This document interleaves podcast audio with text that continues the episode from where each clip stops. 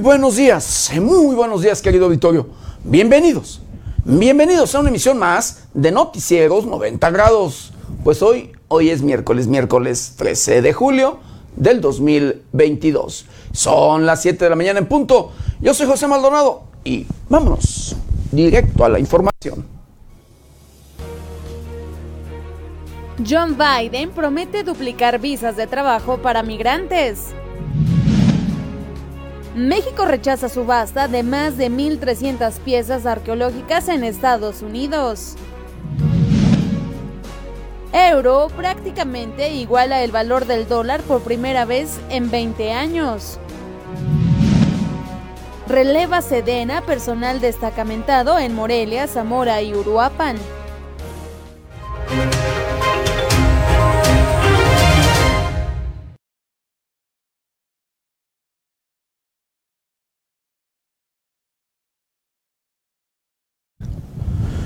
Bienvenidos, bienvenidos a una emisión más de Noticieros 90 grados. Pues sí, hoy, hoy es miércoles, miércoles ombligo de semana y 13 de julio de este año 2022. 13 días de este, el séptimo mes de este año difícil, de este año complicado, de este año preocupante. Difícil, complicado y preocupante en todos, pero en todos los temas. Llámesele en temas financieros, en temas sociales, en temas de política, en temas de educación, por supuesto, en temas de salud, con estos problemas sanitarios, con estos problemas, sí, estos enemigos mundiales que han invadido al mundo. Eh, hablando de este coronavirus que se ha convertido en pandemia y que alcanzó todo el planeta, de verdad. Que incluso había un país, un país que no había, pues se había registrado un solo caso de eh, este coronavirus, China.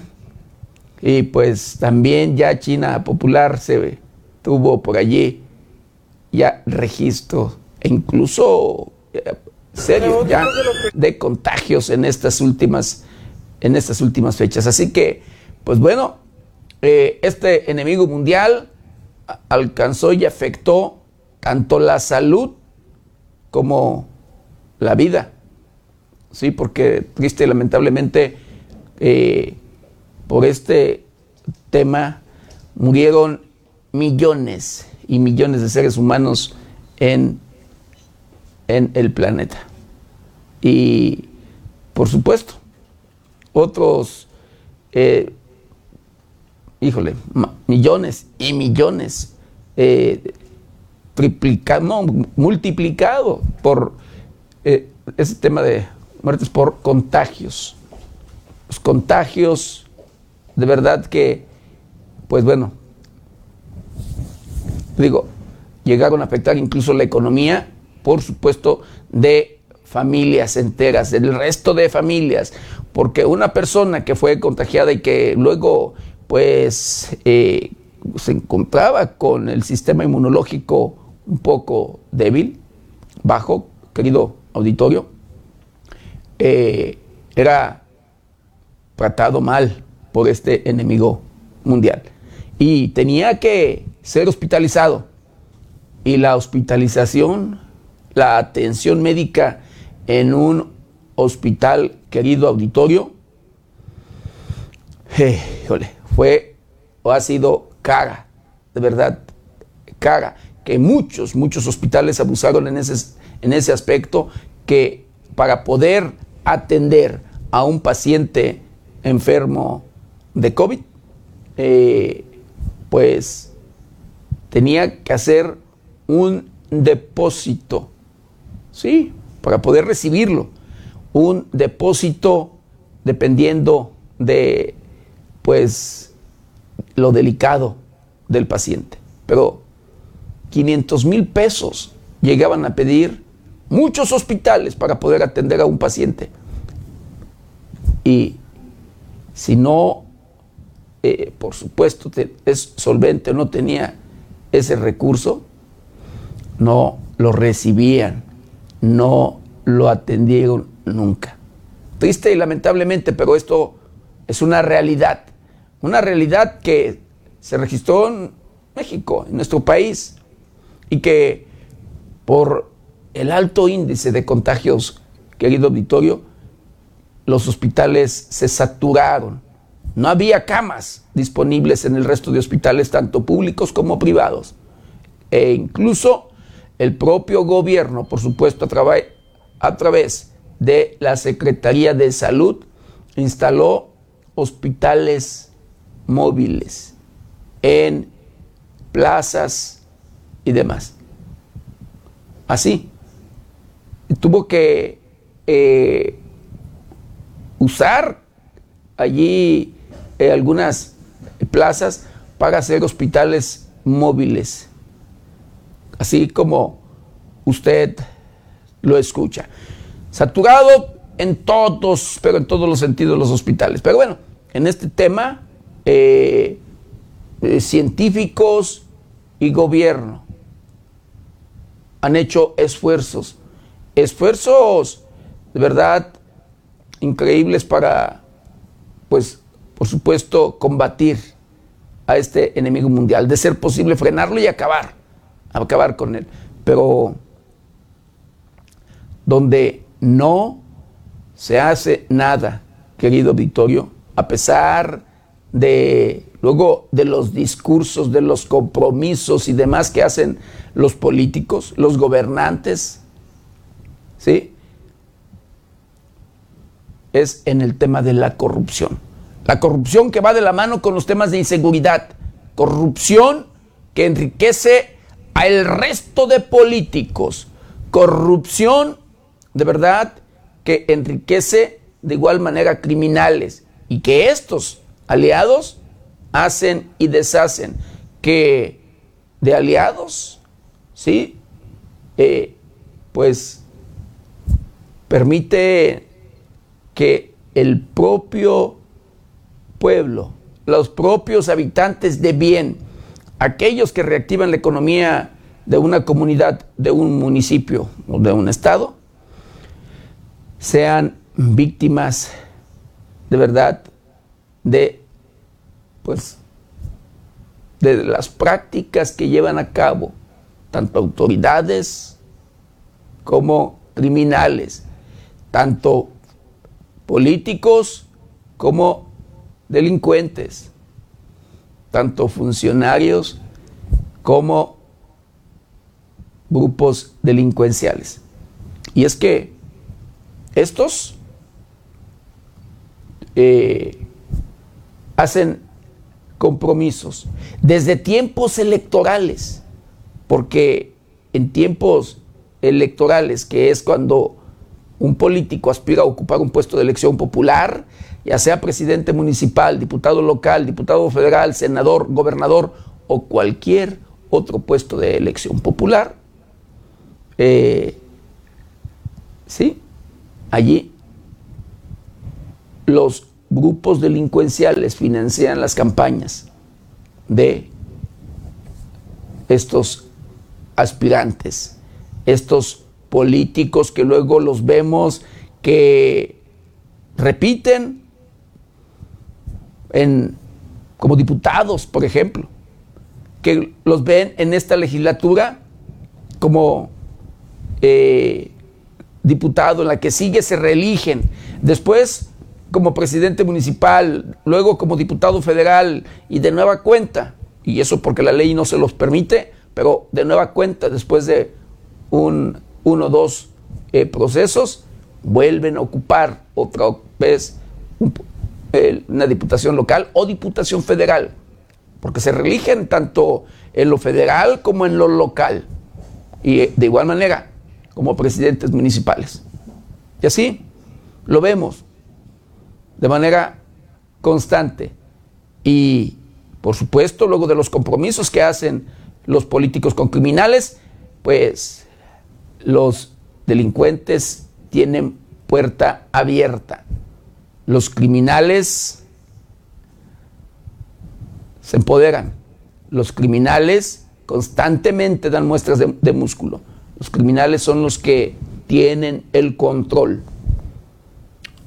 en cualquier lugar y llevan a cabo las prácticas delictivas como son las extorsiones, los secuestros, eh, que lo llegan a despojar de su patrimonio, que cuando bien luego le va, lo corren de su lugar de origen, lo corren de donde usted toda su vida ha hecho luego su patrimonio.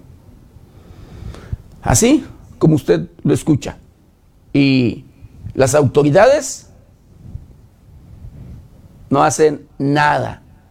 Las autoridades lo único que hacen es hacerse de la vista ciega y de oídos sordos, así como usted lo escucha. Triste y lamentablemente, pero es una realidad. Pero bueno, lamentablemente, en estas últimas fechas, los índices de feminicidios a la alza, los índices de robo de vehículos a la alza, los homicidios imparables y bueno, el resto de delitos que se cometen precisamente porque nadie pone orden. Vemos y sabemos, conocemos de el resto de operativos que se implementan incluso de manera coordinada entre los tres niveles de gobierno. Pero ni eso funciona, ni eso detiene a los criminales. De verdad, porque luego se burlan de los propios de las propias Fuerzas Armadas luego de que con la presencia de miles de efectivos asesinan a personas. ¿Sí? Esto lo vemos de manera constante en los diferentes rincones de nuestro país. Y todo porque el propio gobierno, funcionarios, políticos o demás, luego son aliados de los criminales. Y hemos escuchado, hemos escuchado de manera constante a mandos de las diferentes Fuerzas Armadas, Secretaría de la Defensa Nacional, de la Guardia Nacional, de la Marina, de las policías estatales, que luego les dicen, les dan la orden de que no se metan con la delincuencia. Si detienen algún criminal, si es de los que están, por supuesto, pues luego allí de aliados, lo tienen que liberar. Así. Incluso los propios criminales se los llegan a decir a los propios elementos de las Fuerzas Armadas. Mejor déjame, mejor suéltame, no me maltrates, no me regañes, porque si no, después vienen las consecuencias. Y hasta descarados son porque luego dicen, nosotros tenemos acuerdo con fulano o sutano o con X mandos o con X gobernante o demás. Así, como usted lo escuché, y efectivamente. Luego lo sueltan, lo liberan, se van, continúan haciendo de las suyas. Muchas, muchos testimonios de ello, que luego a veces, híjole, suenan estas historias o demás hasta de manera increíble.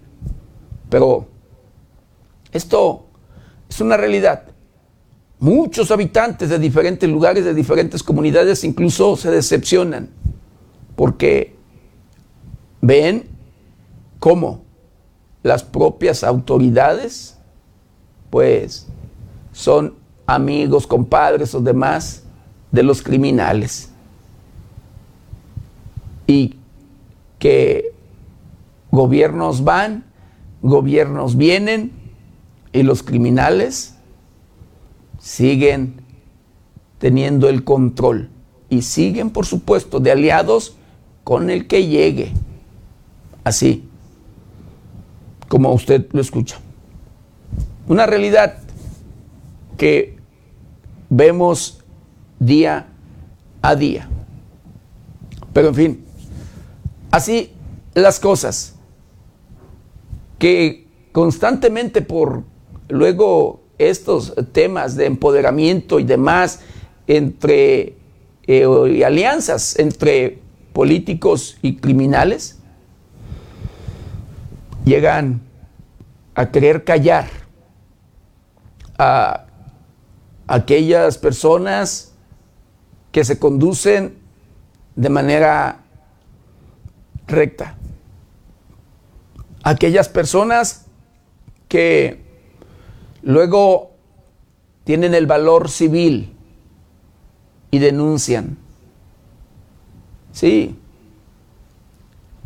Aquellas personas que hacen uso de un derecho constitucional, que es el de la libertad de expresión.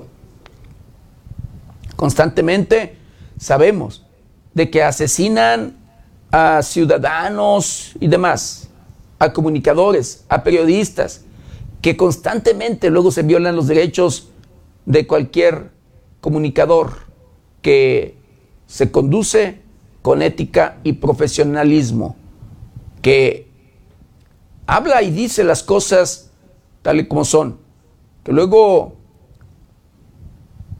se dedica al tema de investigación, porque muy poco, de verdad, en la actualidad se hace muy poco periodismo de investigación.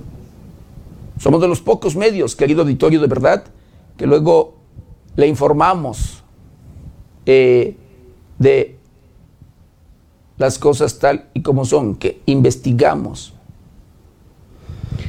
Pero bueno, así las cosas, triste y lamentablemente, pero en esta administración actualmente han asesinado a varios periodistas, a otros los han amenazado, intimidado, golpeado y demás. Recientemente, sí, eh, un periodista en Mérida, Yucatán, fue golpeado, humillado, violado, sí, porque hasta lo violaron. Lo violaron con las armas y demás. Fue violado el propio periodista. Y han asesinado a mujeres y hombres. No les importa en lo absoluto nada. ¿Y sabe qué? El resto de casos, la mayoría, y si no es que todos quedan luego en la impunidad. Por lo mismo que le comento. Porque luego son aliados, autoridades y criminales. Pero en fin, vamos a hacer un recorrido, un recorrido por el portal de noticias más importante. Y en esta mañana Silvano Aureoles, exgobernador del estado de Michoacán, quien intentó tirar las elecciones, usted recordará, las elecciones pasadas, quien dijo que habría ganado y que, bueno, quiso eh, por ahí probar que se había cometido un fraude, que la delincuencia tuvo participación directa y que además, que de ser así, no nada más sería en estas elecciones. La participación del crimen organizado ha sido siempre.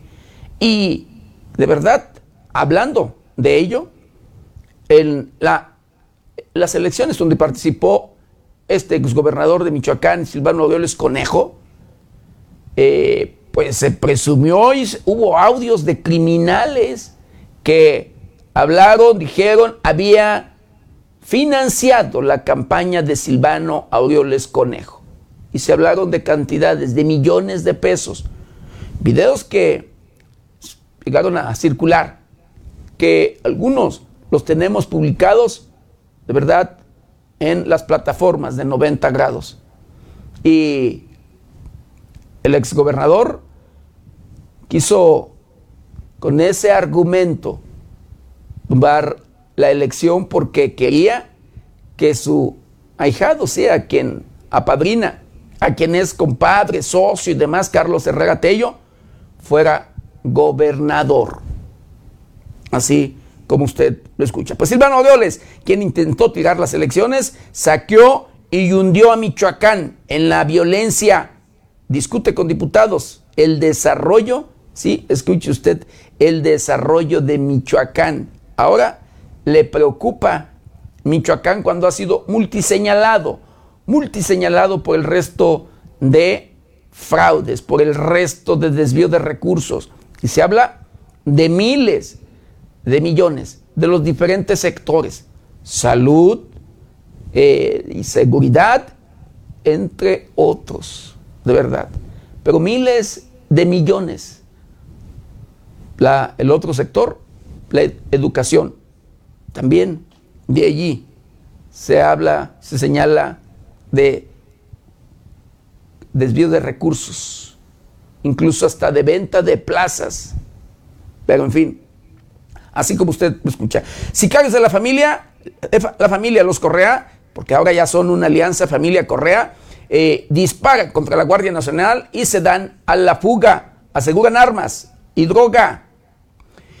Asesinan a tres personas y llegan a una más. Esto en invernadero de aguacate en Uruapa, en la capital mundial del aguacate. El Papa Francisco asegura que lleva una relación humana con Raúl Castro, el hermano de Fidel Castro, Fidel Castro Ruz, expresidente de Cuba. Inicia gobierno de Toño Ixtláhuac, infraestructura educativa en comunidades de San Felipe, allá en el municipio de Zitácuaro, de Zitácuaro, Michoacán. Aseguran droga y cartuchos, sí, balas, para, para cuerno de chivo, esta arma calibre 7.62 en una camioneta, sí, escuche usted, de paquetería de esta empresa denominada Estafeta. Esto en el municipio de Villamar, en este lugar donde se han localizado fosas eh, y con decenas de cuerpos en estas fechas y que se presume que hay quien dice que pudieran ser o llegar allí luego de seguir buscando y localizando hasta 500 cuerpos enterrados en el lugar. Híjole, ojalá no sea así, pero, pero eso es lo que se sabe. Reaparece Silvano Aureoles Conejo junto a diputados locales y del estado de Michoacán, pues para allí seguir haciendo de la suya, blindando, para tratar de blindarse, porque también reapareció por allí con eh, Cuauhtémoc Cárdenas Solórzano. Imagínese usted, no sé qué lectura le dé, pero además qué es lo que piense eh, de Cuauhtémoc Cárdenas, cuando Cuauhtémoc Cárdenas pues ha sido un luchador social, cuando Cuauhtémoc Cárdenas eh, eh, pues ha sido un político que se ha dicho de izquierda y demás, y que ahora pues luego de señalamientos y de todo lo que le he comentado de Silvano Aureoles Conejo, pues ahora lo por allí lo apadrine, porque ¿qué otra cosa puede ser? Que Cuauhtémoc Cárdenas apadrine a el propio Silvano Aureoles Conejo. Eso a Silvano.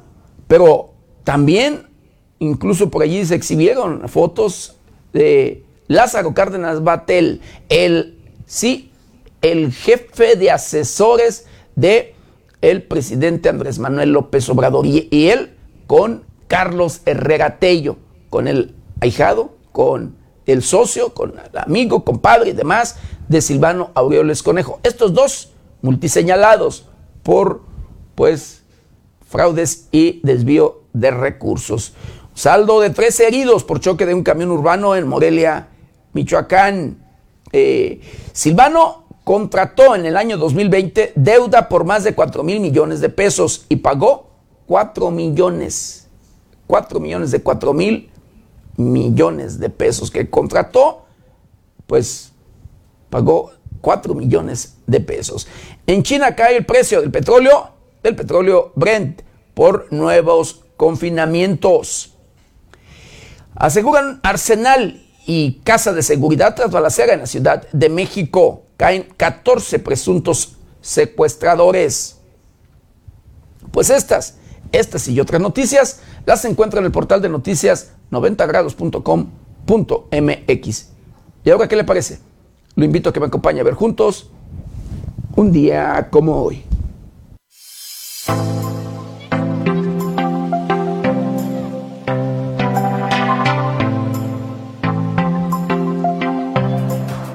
Un día como hoy, 13 de julio, pero del año de 1883, muere en Lagos de Moreno, Jalisco, José Rosas Moreno, escritor jalisquense que cultivó principalmente el estilo de la fábula. En 1954 muere en la Ciudad de México la pintora mexicana Frida Kahlo, una de las artistas mexicanas de mayor reconocimiento internacional. El Día Mundial del Rock se celebra cada año el 13 de julio, una fecha en la que los amantes del género recuerdan la banda mítica que han dejado huella en el imaginario colectivo como Queen, Pink, Floyd, Metallica y ACDC.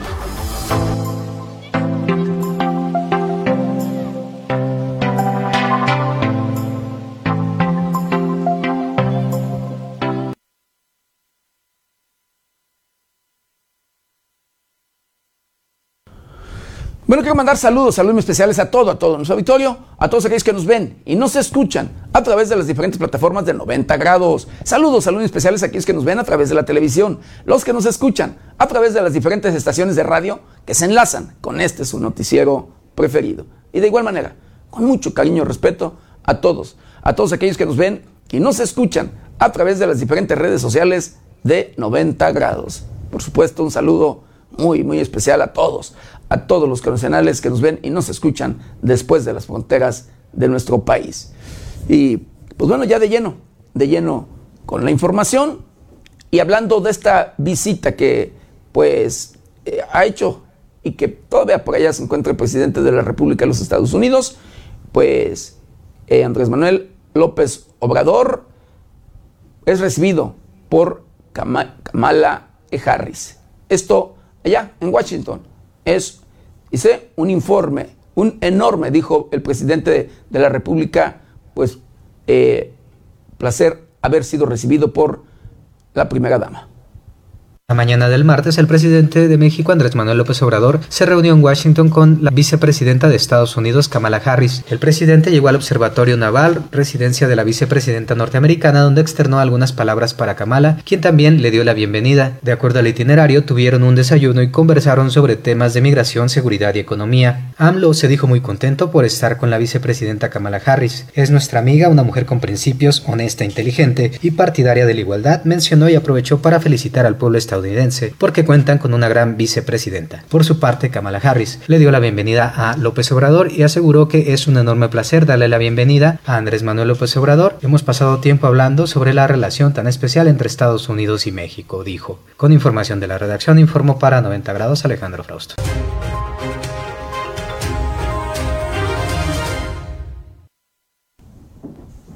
Ya ando así, de queriendo hacer primera dama, la vicepresidenta de de los Estados Unidos. Pero bueno, la vicepresidenta fue quien recibió precisamente a Andrés Manuel López Obrador allá en Washington. Y bueno, en el encuentro, en este encuentro, eh, Andrés Manuel ofrece al presidente de los Estados Unidos mano de obra legal y energía y producir bienes para no importarlos. Su encuentro en la oficina oval de la Casa Blanca, el presidente de México, Andrés Manuel López Obrador, ofreció a su homólogo norteamericano, Joe Biden, energía y mano de obra con migración ordenada y temporal. López Obrador señaló que sus propuestas coincidían con los planteamientos de Biden, por lo que resumió en cinco asuntos básicos la cooperación entre ambos países. Dentro de algunos de los planteamientos indicó que garantizará el abasto de gasolina a Estados Unidos en la frontera con México, ofreció al país vecino más de mil kilómetros de gasoductos en la frontera, con el fin de transportar gas de Texas a Nuevo México, Arizona y California. Además, la suspensión de aranceles para bajar precios, impulsar un plan de inversión para fortalecer mercados y la llegada de trabajadores con visas temporales. Por su parte, el presidente de Estados Unidos, Joe Biden, afirmó que ambos tienen una buena relación sólida y productiva. Sostuvo que Estados Unidos ve a México como un socio igualitario, toda vez que los dos países están haciendo grandes inversiones de infraestructura en la frontera común. Con información de la redacción, informó para 90 grados Alejandro Frausto.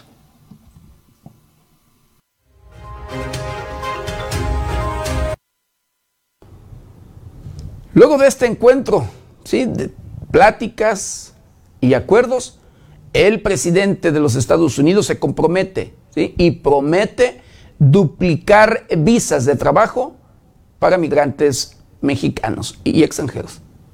Al menos 600.000 migrantes podrán ingresar de manera legal a Estados Unidos para trabajar, es decir, el doble de las visas de trabajo que actualmente están vigentes. Así lo comprometió el presidente de ese país, Joe Biden, durante la visita de su homólogo mexicano Andrés Manuel López Obrador. El presidente norteamericano indicó que se abordará de manera conjunta con el gobierno de México esta que es una de las problemáticas más importantes en la agenda binacional, pues indicó afecta a ambos lados de la frontera. Recordó Joe Biden que el año pasado Estados Unidos emitió 300.000 visas de trabajo y enfatizó que en los últimos cinco años se han emitido cifras históricas en visas H2 para centroamericanos, incluido México. Finalmente añadió que existe una muy buena relación con el presidente de México, pese a los titulares de los medios de comunicación, y destacó el trabajo conjunto para combatir el tráfico de personas, de armas y de drogas hacia la Unión Americana. Con información de la redacción, reportó para 90 grados Noé Almaguer.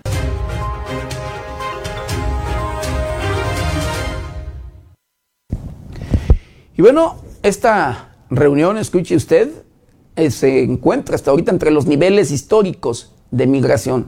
Tiene, tiene lugar, bueno, encuentro, este encuentro entre Andrés Manuel López Obrador, entre niveles históricos de migración, tiene lugar este encuentro Andrés Manuel Biden. Entre niveles históricos de migración fue que se concretó la visita del presidente de México, Andrés Manuel López Obrador, a Estados Unidos. La administración de ambos mandatarios ha estado marcada desde su inicio por un incremento en la migración proveniente de Centroamérica y de México hacia Estados Unidos, así como por medidas de contención que han impuesto ambos países, como el programa Quédate en México. Entre octubre de 2021 y mayo de 2022, por lo menos 3.053.549 migrantes provenientes de distintas naciones han sido retenidos en su intento por entrar a la Unión Americana, esto de acuerdo a cifras de la Oficina de Aduanas y Protección Fronteriza de Estados Unidos. Se trata de una cifra sin precedentes. De esos migrantes que intentaron ingresar ilegalmente a Estados Unidos, 560.579 eran de origen mexicano, es decir, un 35.2%, más que el mismo periodo de un año atrás. En medio de estas cifras históricas, el presidente de México busca en esta reunión binacional un acuerdo de visas de trabajo con su homólogo norteamericano para evitar hechos como la reciente muerte de 52 migrantes en Texas. Con información de la redacción, informó para 90 grados Alejandro Frausto.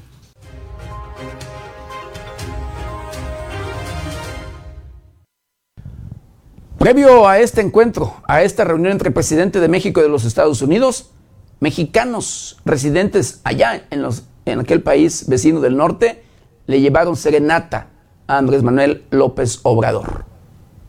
A unas horas de que se diera inicio la reunión de trabajo con el presidente estadounidense Joe Biden en la Casa Blanca, un grupo de mexicanos llevó serenata a Andrés Manuel López Obrador afuera de su hotel en la ciudad de Washington, D.C. Fue la escritora y esposa del presidente Beatriz Gutiérrez Müller quien compartió en sus redes sociales un video en el que muestran a los connacionales que se dieron cita afuera del hotel Lombardy. ¿Qué tal? Amanecer con serenata de nuestros paisanos. Porras, la bandera, trajes regionales, cartulinas, cantos y las consignas ya conocidas. No estás solo. Es un honor estar con Obrador y si se puede. Gracias, gracias, gracias a nuestros paisanos radicados en Washington y a los que se han desplazado para estar aquí. Compartió en la publicación Gutiérrez Müller. Algunas de las canciones que les dedicaron fueron El Rey, Cielito Lindo y Viva México. Con información de la redacción para 90 grados, Jade Hernández.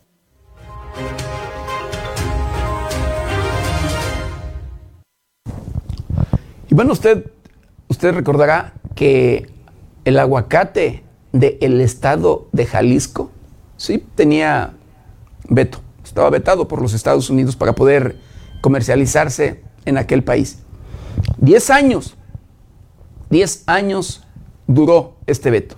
Pues ya, ya le fue retirado y se le permite el ingreso para comercializar el aguacate de Jalisco.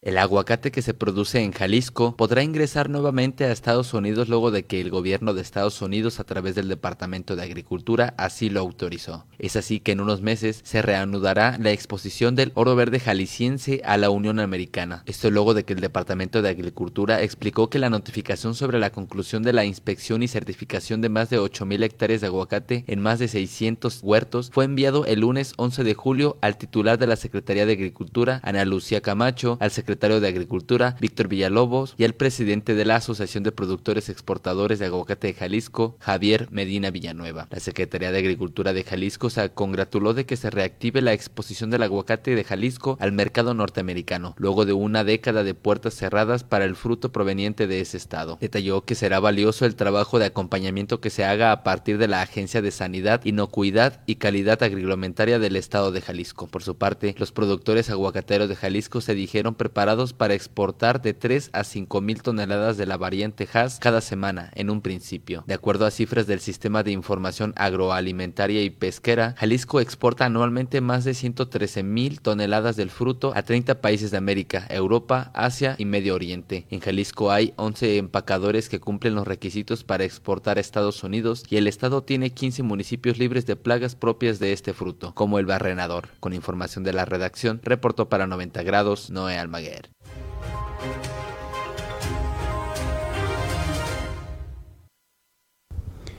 Pues luego de que se anunciara, querido Vittorio, que se conociera eh, por allí una subasta de más de 1.300 piezas arqueológicas en los Estados Unidos, el gobierno de México rechaza esta subasta.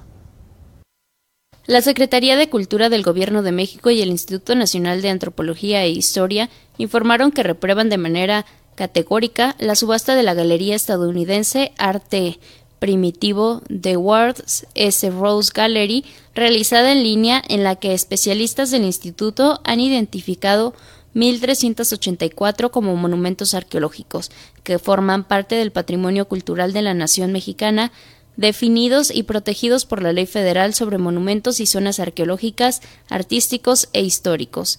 Estas proceden de la costa del Golfo de México, de diversas zonas de Guerrero, del occidente, del sur y del altiplano central.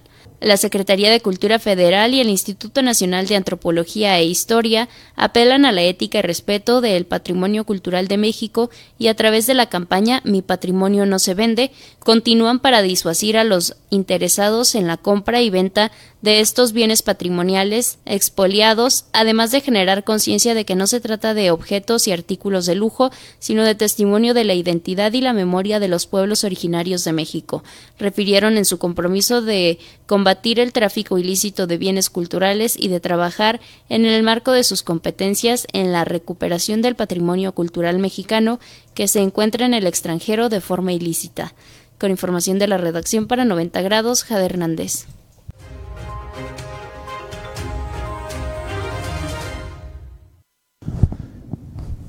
Y luego de la difícil situación que se vive en el mundo actualmente, querido auditorio, escuche usted, la ONU advierte ¿sí? que desigualdad aumentará por los próximos 8 mil millones de personas.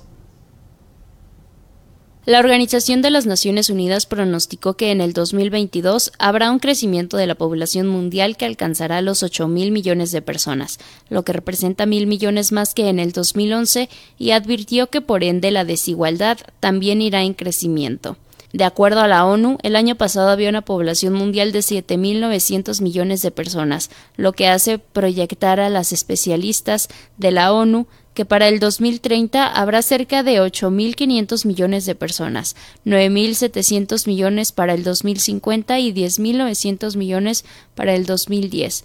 La organización resaltó que en la historia de la humanidad tuvieron que pasar cientos de miles de años para que la población mundial alcanzara los mil millones de personas, en tanto que en los últimos 200 años esa cifra se multiplicó siete veces. Según la ONU, la razón del mencionado crecimiento poblacional se debe a varios factores, entre los que resaltan los avances en materia de salud y por ende el promedio de vida, que de 64 años a inicios de 1900 pasaron a 72 años en el 2019, también está la disminución de mortalidad materna e infantil. Aún así, la ONU aseguró que dichos beneficios no han garantizado la igualdad y la equidad, ya que existen millones de personas que viven en condiciones proletarias, generando un número alarmante de personas que migran a otros países y otras que son forzadas a desplazarse. Con información de la redacción para 90 grados, Jade Hernández.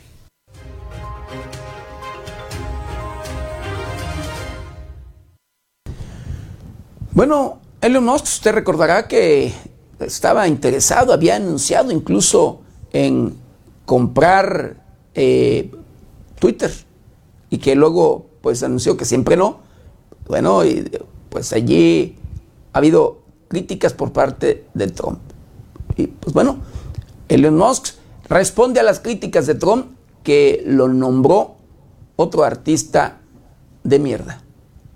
El multimillonario Elon Musk respondió este martes a las críticas del expresidente de Estados Unidos, Donald Trump, en las que lo tacha de ser otro artista de mierda. Musk escribió en su cuenta de Twitter que Trump debería colgar el sombrero y navegar al atardecer. En la publicación, el empresario asegura que no lo odia y dicha publicación fue para responder a los agravios de Trump hechos en un mitin en Alaska la semana pasada. Musk está hecho un lío. Dijo que nunca ha votado por un republicano, pero él dijo que votó por mí. Así que eso lo convierte en otro artista de mierda. No va a comprar Twitter, aunque tal vez lo haga más tarde, pero quién sabe lo que va a pasar, dijo el expresidente de Estados Unidos. Con información de la redacción, reportó para 90 grados Noé Almaguer.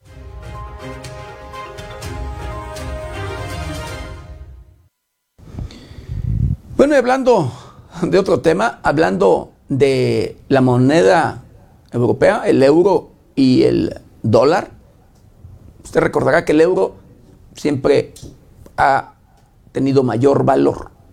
Pues bueno, ahora prácticamente están a la par.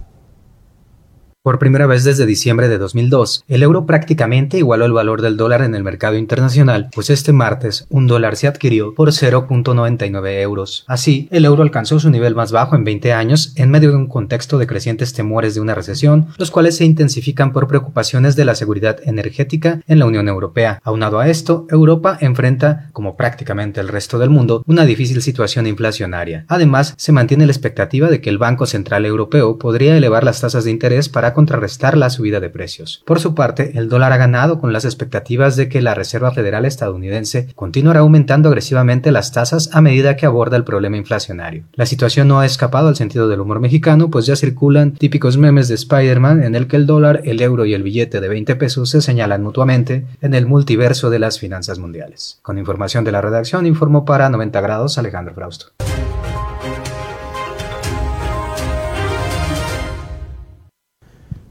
Bueno, y en Argentina, un auto embiste a 23 personas afuera de un teatro.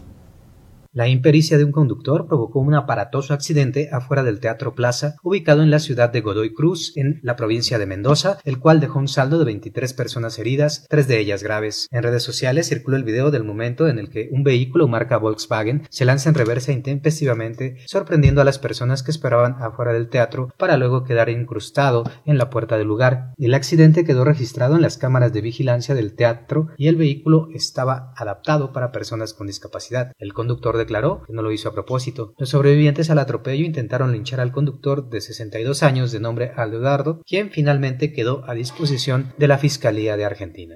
Con información de la redacción, informó para 90 grados Alejandro Brausto.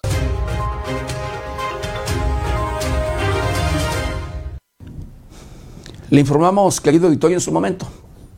Hace unos días, delincuentes, criminales, eh, y de aliados con políticos, con funcionarios, tanto de la Comisión Federal de Electricidad y demás, que habían sido denunciados por un periodista allá en Mérida, pues que este, luego de estas denuncias, señalamientos de corrupción, pues fue torturado y violado.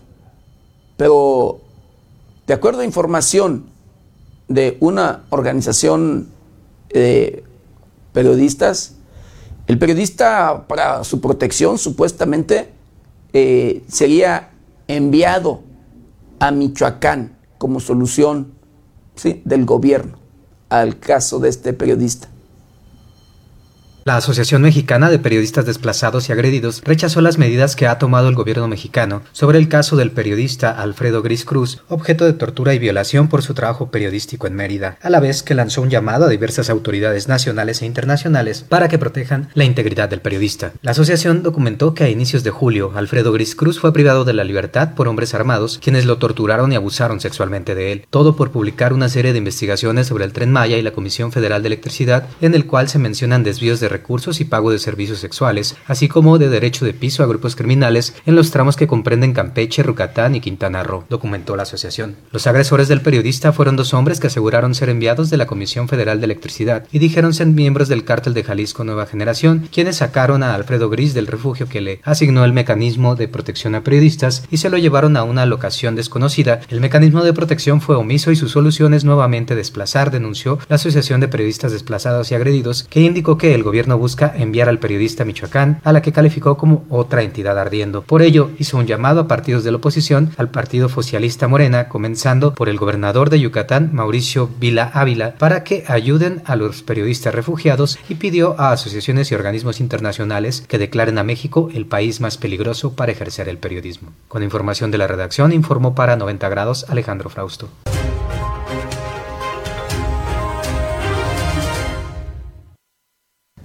Pues sí, la preocupación de la Asociación de Periodistas y del de la propia víctima, querido auditorio, es que en Michoacán, pues, operan cuando menos 14 grupos criminales, que Michoacán es un estado de los principales estados con violencia, ocupa los primeros lugares en temas de inseguridad y que lo manden a Michoacán, a Michoacán, pues sí está de pensarse. Pero en fin, así las cosas. Pues bueno, luego de que ha permanecido, llegó a permanecer escondido y que se le conocía que andaba eh, de un lado para otro los Estados Unidos, en eh, diferentes eh, lugares, escuche usted, sí, me refiero a Silvano Aureoles Conejo, pues reaparece. Sí, fue a buscar por allí, pues padrino, protección o demás, y reaparece con Cuauhtémoc Cárdenas, así como usted lo escucha. Carlos Herrera Tello es candidato a la gubernatura de Michoacán y señalado desde hace algunos años como presunto integrante de la red de corrupción liderada por el exgobernador Silvano Aureoles Conejo, logró una reunión con el jefe de asesores de la presidencia, Lázaro Cárdenas Batel, luego de que el jefe Silvano Aureoles se reuniera con el padre de este, el ingeniero Cuauhtémoc Cárdenas. En días pasados, el exmandatario periodista Silvano Orioles, del que se desconoce su paradero desde que abandonó la gobernatura en 2021, compartió en redes sociales que se reunió con el fundador del PRD, Cuauhtémoc Cárdenas Colorzano. Luego de esta reunión, cuyo fin se desconoce, el ahijado político de Silvano, Carlos Herrera Tello, a quien intentó imponer como candidato a la gubernatura, presumió una reunión con Lázaro Cárdenas Batel, jefe de asesores de la presidencia. La reunión tuvo lugar en Palacio Nacional, lo que significa que Silvano Orioles tenía acceso a este recinto en 2021, cuando emprendió su supuesta cruzada por la democracia para intentar echar abajo las direcciones en las que perdió su candidato. Como en el caso de Orioles, se desconoce el motivo de la reunión de Herrera Tello y Cárdenas Batel, así como los temas que trataron. Informó 90 grados.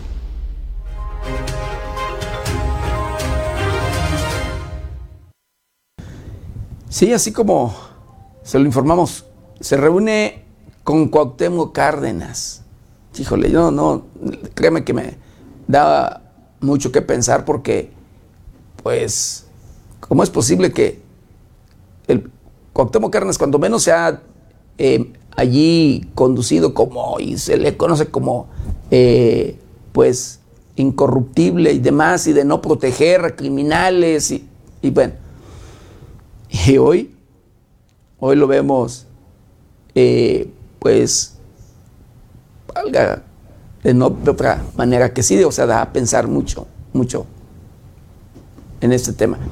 Pero bueno, así las cosas, porque además todavía le consigue reunión allí con el jefe de asesores del propio presidente de la República, ¿sí? con Lázaro Cárdenas Batel. Y bueno, eh, el gobernador del estado de Michoacán, Alfredo Ramírez Bedoya y Zoe Robledo, dan seguimiento al traslado de oficinas del Instituto Mexicano del Seguro Social a la capital michoacana. El gobernador Alfredo Ramírez Bedoya y el director general del Instituto Mexicano del Seguro Social, Zoe Robledo, encabezaron una reunión de trabajo con el cuerpo directivo para avanzar en el proyecto de descentralización de las oficinas nacionales del instituto y nuevos hospitales regionales en Michoacán. En el encuentro en el que también participaron la secretaria de Desarrollo Urbano y Movilidad del Estado, Gladys Butanda Macías, y la delegada del IMSS en Michoacán, Luisa María Rodea Pimentel, se determinó programar para el próximo 22 de julio la sesión del Consejo Técnico del IMSS en Morelia para dar a conocer a sus integrantes información precisa del proyecto de descentralización. Se compartió que la intención es que los miembros del Consejo Técnico supervisen y conozcan el predio donde se construirá el complejo administrativo del IMSS, el cual albergaba las antiguas instalaciones del cerezo Francisco J. Mújica, así como el edificio del Consejo Coordinador Empresarial ubicado en Tres Marías. Este último se encuentra listo para recibir a los primeros trabajadores que serán trasladados. En ese tenor se adelantó que la siguiente semana se aplicará una encuesta con el personal de confianza del IMSS a fin de conocer su opinión respecto a la movilidad, cambio de residencia y otros factores que conlleva la descentralización por lo que la idea es presentar los resultados del levantamiento en el mes de agosto. El gobernador Alfredo Ramírez Bedoya reiteró que todos los sectores productivos y públicos de Michoacán se encuentran listos para recibir a los cerca de 10.000 empleados que serán trasladados en diferentes etapas, además de la disposición de facilitar los trámites que sean necesarios para concretar el proyecto. Por su parte, el director general del IMSS, Zoe Robledo Aburto, celebró que ya se tengan las instalaciones de Tres Marías disponibles para que comience la movilidad de los trabajadores y destacó que para el 22 de julio se avanzará con otros temas pendientes para el fortalecimiento del sector salud en la entidad. Con información de la redacción para 90 grados, Luis Manuel Guevara.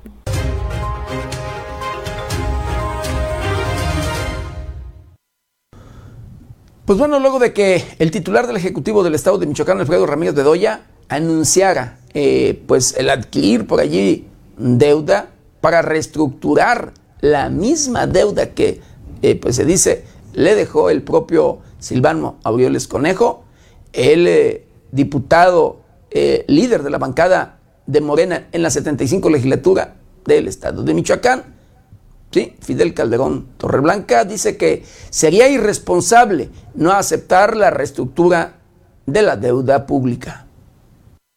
Como irresponsable calificó Fidel Calderón Torreblanca, diputado local, el que los integrantes de la 75 legislatura no dimensionen la solicitud del Ejecutivo Estatal para reestructurar la deuda pública el legislador de extracción morenista consideró que existe el tiempo suficiente para que en esta misma semana la propuesta sea atendida por la Comisión de Programación, Presupuesto y Cuenta Pública.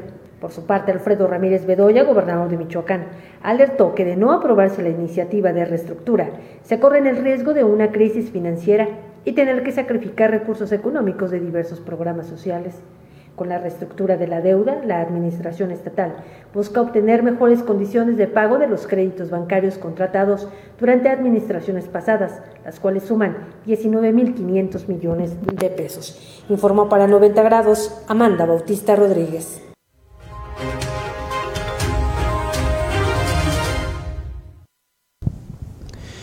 Y hablando precisamente de esta deuda que dejó el exgobernador del estado de Michoacán, Silvano Aureoles Conejo, pues el propio Silvano eh, en el 2020 contrató una deuda por más de 4 mil millones de pesos y solamente pagó 4 millones. El exgobernador de Michoacán, Silvano Aureoles Conejo, contrató en 2020 una nueva deuda para la entidad por 4.090 millones de pesos. Sin embargo, durante lo que le quedó de mandato, abonó únicamente 4.500.000 pesos al pago de esta deuda, acusó el gobernador Alfredo Ramírez Bedoya. Es decir, el exmandatario estatal no abonó un solo peso al pago de capital para el crédito que solicitó, ya que solo cubrió los pagos correspondientes a intereses. Por esta razón, Ramírez Bedoya señaló que los 4.090 millones de pesos que contrató Aureoles Conejo serán auditados tanto por la Auditoría Superior de la Federación, así como por parte de la Auditoría Superior de Michoacán, para deslindar posibles responsabilidades jurídicas por la contratación de la deuda. Y es que refirió, se desconoce el paradero del recurso de la deuda, ya que no se han podido acreditar pruebas materiales que justifiquen la contratación de la misma, con el avance de obra pública u otras acciones que pudieran justificar el paradero de este dinero, que terminarán pagando las y los michoacanos. La administración anterior de Silvano Aureoles contrató deuda en el 2020. Durante los últimos 12 meses de su administración no pagó un peso capital, dejando esa carga financiera a la presente administración, expuso.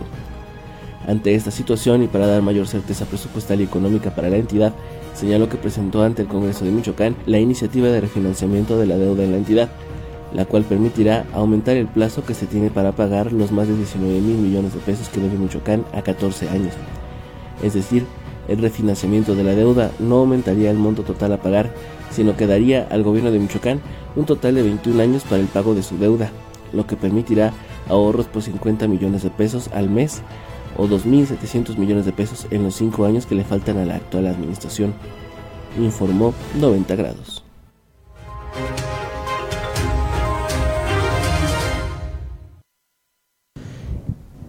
Y escuche usted, por increíble que le parezca la siguiente información, pero por un juicio, presuntamente por un juicio familiar, embargan a la Secretaría de Educación del Estado de Michoacán.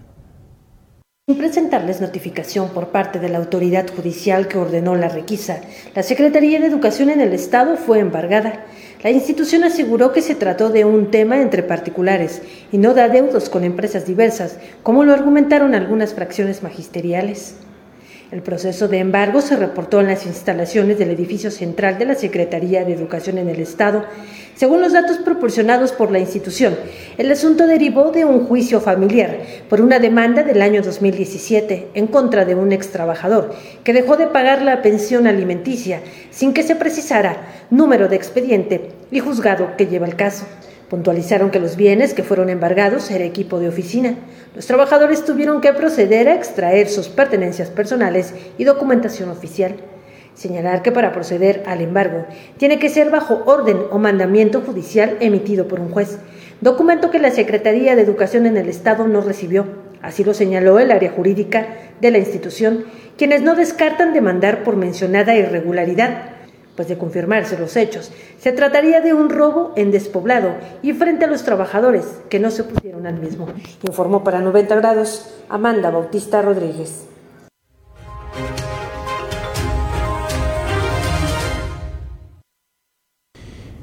Bueno, luego de más de seis meses, sí, de haber realizado o comenzado con un operativo en el estado de Michoacán de manera conjunta entre las Fuerzas Armadas de la entidad, la Secretaría de la Defensa Nacional releva a personal destacamentado en Michoacán, en los municipios de Morelia, Zamora y Uruapan. Con la finalidad de continuar con las acciones de prevención del delito y vigilancia en la entidad, arribaron alrededor de 800 elementos castrenses que relevarán a igual número de soldados en Morelia, Zamora y Uruapan. Al respecto, la Secretaría de la Defensa Nacional a través de la Comandancia de la 21 Zona Militar informó sobre el arribo de personal del Ejército Mexicano a fin de efectuar el relevo de los elementos desplegados en los municipios de Morelia, Uruapan y Zamora. Esto con la finalidad de continuar impulsando acciones que permitan preservar el orden público y velar por la seguridad y tranquilidad de la población michoacana. Son alrededor de 800 elementos castrenses los que llegaron a relevar y continuar implementando con ímpetu las labores operativas dentro de las cuales se llevarán a cabo recorridos de prevención y vigilancia en conjunto con las autoridades de los tres órdenes de gobierno, coadyuvando en la materialización de actividades contundentes para impedir delitos y disuadir las conductas que ponen en riesgo a la sociedad. Es de mencionar que el arribo de los elementos del ejército mexicano obedece al compromiso permanente de la institución armada con la población civil para disminuir los índices delictivos en la entidad y generar el ambiente de paz que merece la sociedad michoacana, informó 90 grados.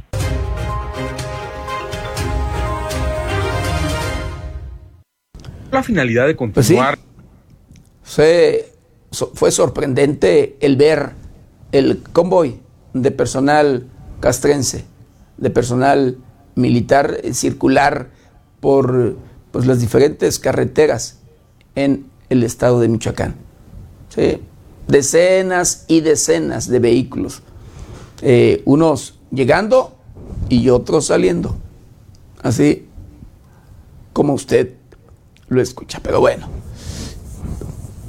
Y bueno, continuando, continuando con la información, para inhibir tráfico de armas y drogas, siguen los operativos en la central de autobuses de la capital michoacana.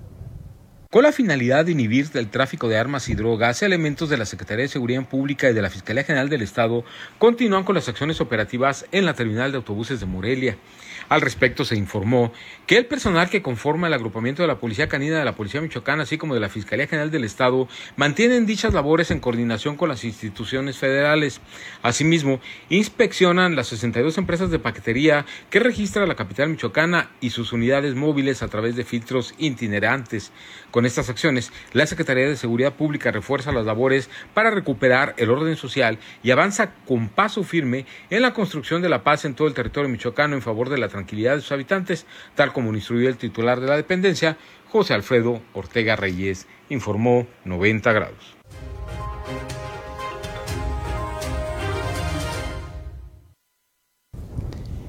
Y bueno, hablando de el tema de la joven maestra Jessica, que fue asesinada, querido auditorio, y detenido posteriormente eh, el presunto responsable.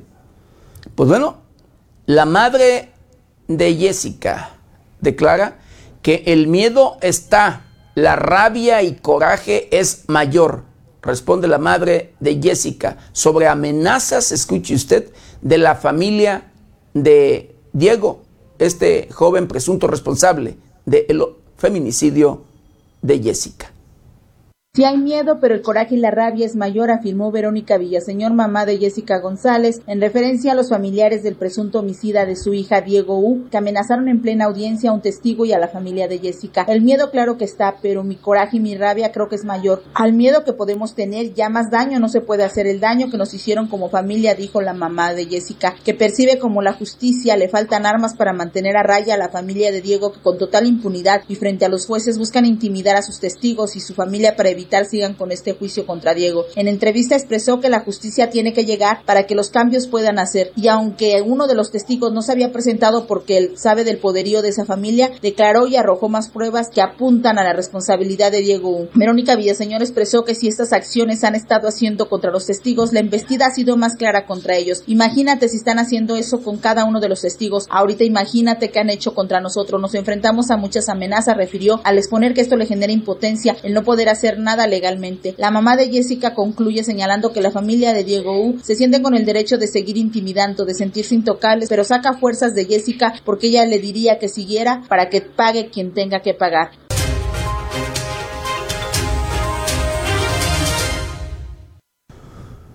Pues así, así las cosas, desgraciadamente. Híjole, y esto se repite de manera constante. Todo por luego eh, el, empoderamiento, las relaciones y demás entre pues aquellos que tienen poder tanto económico como político. Pero bueno, así las cosas. Y en otro tema, en Chihuahua asesinan a una doctora del Instituto Mexicano del Seguro Social. Una médico del IMSS Bienestar en el municipio de Bocoina, Chihuahua, fue asesinada el lunes en su domicilio. El crimen tuvo lugar alrededor de las 5.45 de la madrugada, de acuerdo con vecinos de la comunidad de San Juanito donde residía la mujer, fue un poblador quien ingresó a la casa de ella y le disparó en múltiples ocasiones para después darse a la fuga. La víctima fue identificada como Maciel Mexia, de 38 años de edad, quien trabajaba para el programa IMSS Bienestar. Actualmente se desempeñaba como anestesióloga del Hospital San Juanito, desconociéndose el motivo del crimen en su contra y el paradero del responsable. Tanto la Fiscalía de Chihuahua como el IMSS señalan que están trabajando en las investigaciones para esclarecer el crimen. Con información de la redacción para 90 grados, Jade Hernández.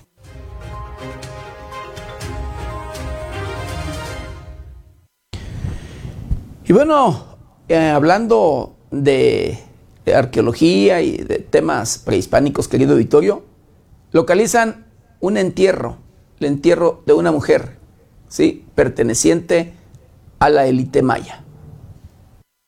El director del Instituto Nacional de Antropología e Historia, Diego Prieto Hernández, destacó que en el Palenque, antiguo asentamiento inscrito en la lista del Patrimonio Mundial, se tiene avance del 45% en la edificación del CATBI el cual será el punto inicial de la visita y ha dado como resultado un descubrimiento sin precedentes, un taller de lítica donde entre los años 600 a 850 después de Cristo, los mayas de esta ciudad elaboraban sus herramientas para la caza, la alimentación y actos rituales como el sacrificio. En el interior del sitio arqueológico, dijo, se trabaja en otras mejoras como los nuevos servicios sanitarios, obras que ha supervisado un equipo del proyecto arqueológico Palenque, para garantizar la integridad de una plataforma prehispánica nunca antes excavada, que ha dado como resultado un descubrimiento sin precedentes, un taller de lítica donde entre los años 600 a 850 después de Cristo, los mayas de esta ciudad elaboraban sus herramientas para la caza, la alimentación y actos rituales como el sacrificio. En este espacio se cuenta con evidencias de toda la cadena productiva de manufactura, recuperando innumerables lascas y al menos 2.000 artefactos, piezas únicas que se encuentran en proceso de limpieza y registro para su posterior investigación. Otro importante hallazgo es la osamenta de una mujer que vivió en la última etapa de ocupación de esa urbe, alrededor de 800 y 850 después de Cristo, la cual entre otras características presenta deformación craneal e incrustaciones de piedras preciosas en la dentadura aspectos que hacen referencia a su influencia y prestigio en la sociedad palencana. Este descubrimiento representa una oportunidad única de investigación para entender de mejor manera el rol de la mujer en la antigua sociedad maya. Para 90 grados América Juárez Navarro.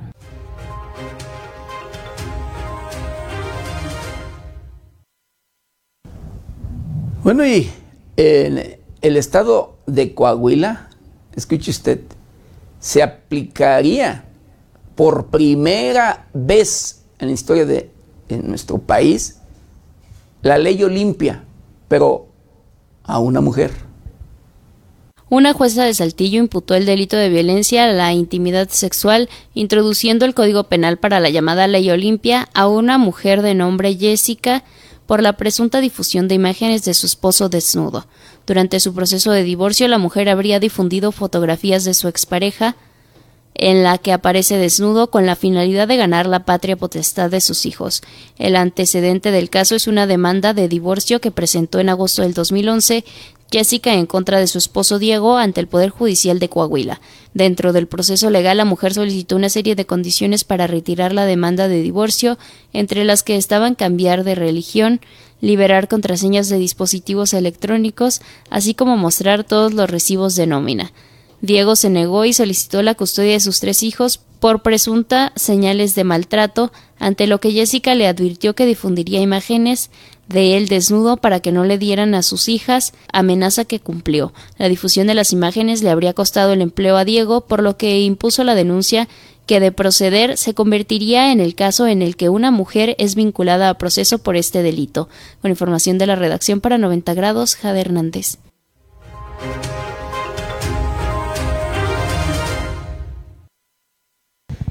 Y bueno, desaparece una joven moreliana tras ser contactada por un juego en redes sociales. La menor Valeria García, de 15 años, se encuentra desaparecida desde el pasado 3 de mayo, aunque la madre denunció ante la Fiscalía General del Estado los hechos y se identificó que la menor fue contactada a través de un videojuego llamado Free Fire. No se ha dado con su paradero. La señora Verónica Domínguez, quien está desesperada y ante los señalamientos de que apuntan a que huyó por voluntad propia y por violencia familiar, expresó no tengo miedo a que la traigan, que nos sometan a exámenes psicológicos, médicos, lo único que quiero saber es que está bien. Valeria García, de 15 años, desapareció desde el pasado 3 de mayo.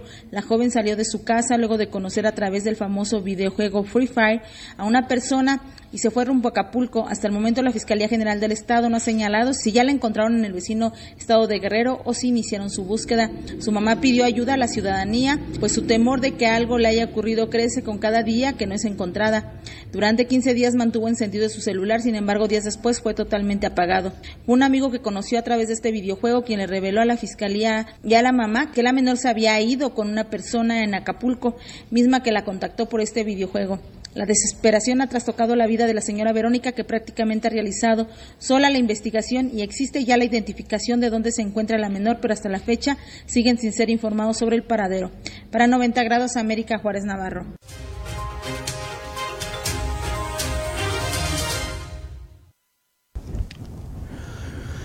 Y bueno, el presidente municipal de la capital del estado de Michoacán, pues sigue, pues luego por allí, pues dando de qué hablar.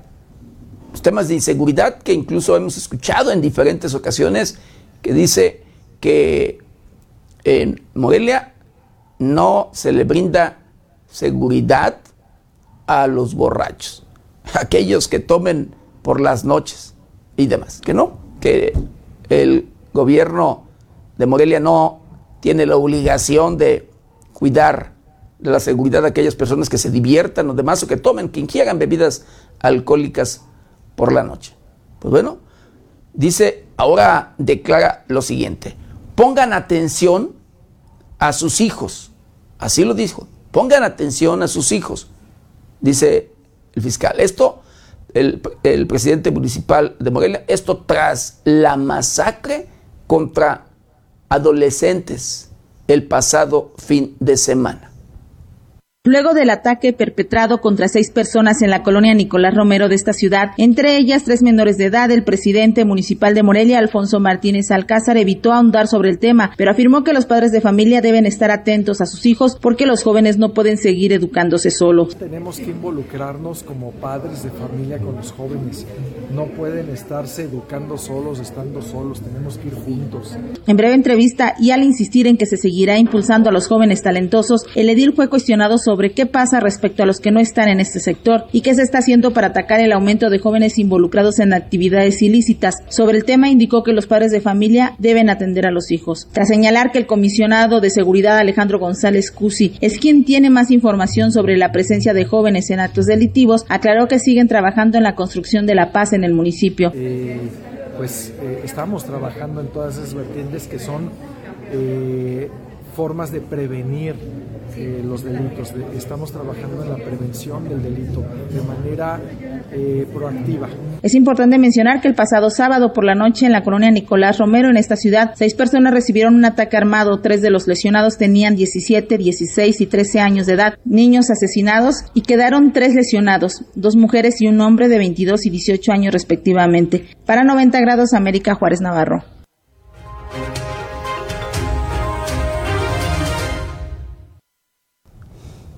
Imagínese usted. De hecho, Morelia, la capital del estado de Michoacán, en estos momentos ocupa el primer lugar en inseguridad en la geografía michoacana.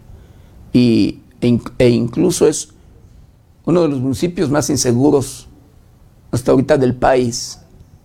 Así como usted lo escucha. Pero bueno, el presidente municipal dice que todo está bien, que no pasa nada que todo está controlado, pero nunca dice por quién. Pues sí, pero bueno.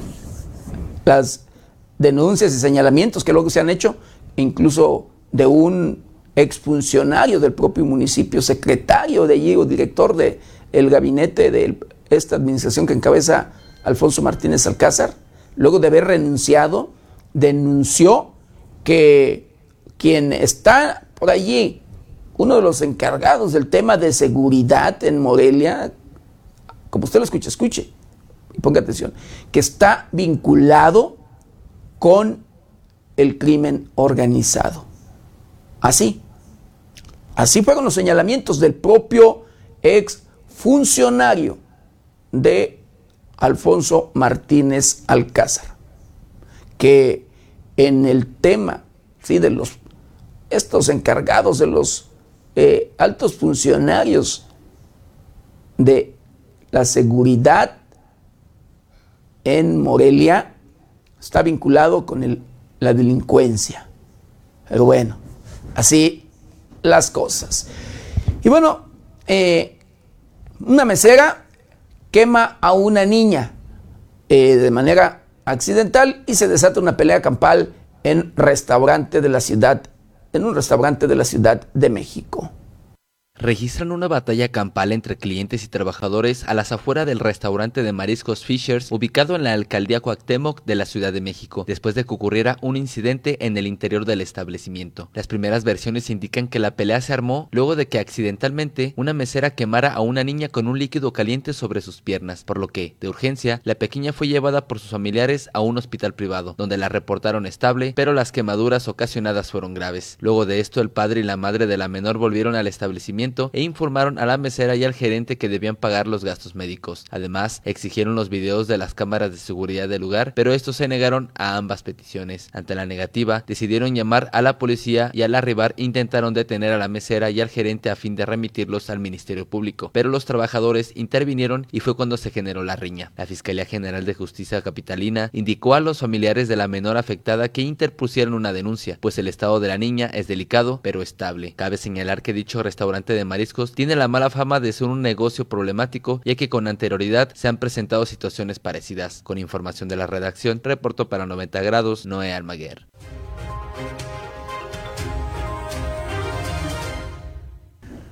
Y bueno, allá mismo, en la Ciudad de México, cierran la carretera Cuernavaca-México, o México-Cuernavaca. Esto por una fuerte balacera entre policías y civiles. Un fuerte enfrentamiento entre civiles armados y policías de la Ciudad de México se registró el martes en la carretera libre México-Cuernavaca, provocando el cierre de la vialidad. Los hechos tuvieron lugar la tarde del martes a la altura del kilómetro 27 más 500 de la citada carretera, a la altura del poblado Topilejo, alcaldía Tlalpan. Ahí policías capitalinos se enfrentaron con civiles armados con rifles de grueso calibre. Se desconoce el saldo de muertos, heridos o detenidos, aunque trascendió que hay dos agentes heridos. Las fuertes descargas de metralla no pasaron desapercibidas por los conductores quienes detuvieron la marcha y se pusieron a cubierto, aunque otros grabaron con sus celulares los hechos en videos que ya circulan en redes sociales. Debido a esta balacera, fue cerrada la circulación vehicular en ambos sentidos, informó 90 grados.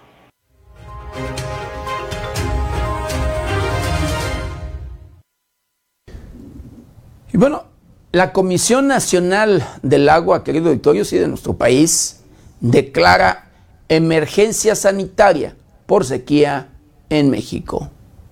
La Comisión Nacional del Agua con Agua publicó en el Diario Oficial de la Federación un acuerdo con el que declara el inicio de emergencia por ocurrencia de sequía severa, extrema o excepcional en cuencas para el año 2022.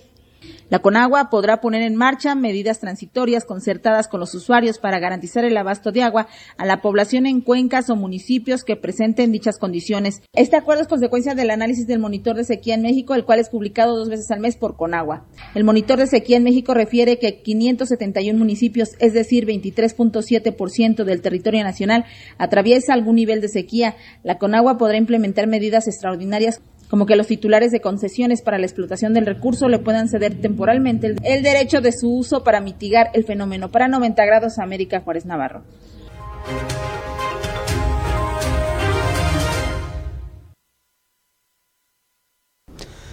Bueno, y hablando, pues este, este ya multicampeón o demás reconocido en el tema de carrera de vehículos, Checo Pérez, pues dice que no le ve futuro a México en Qatar. Dice que hay mejores equipos. Durante su estancia en Europa, el Gran Premio de Austria, el piloto mexicano Sergio Checo Pérez declaró que no es muy optimista con la participación de la selección mexicana en el Mundial de Qatar 2022, fue durante una entrevista de Red Bull que el piloto originario del estado de Jalisco aseguró que no está muy positivo en cuanto a lo que pueda demostrar el tricolor en la próxima Copa del Mundo de la Federación Internacional de Fútbol de Asociaciones. No soy muy positivo en eso para ser honesto, espero estar equivocado y lleguemos muy lejos. Creo que hay mejores equipos, respondió Checo Pérez al cuestionarle sobre la selección mexicana. Además, en esta misma entrevista, el piloto aseguró que ve como un próximo campeón del mundo a la selección de Brasil, la cual llegará con Neymar Jr. y Vinicius. Con información de la redacción para 90 grados, Jade Hernández.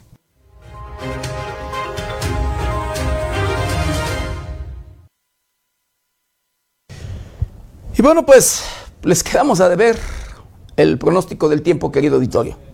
Pero hay pronósticos de lluvia para que esté pendiente, mucho, muy pendiente, querido Vittorio, maneje con precaución en caso, en caso de lluvia.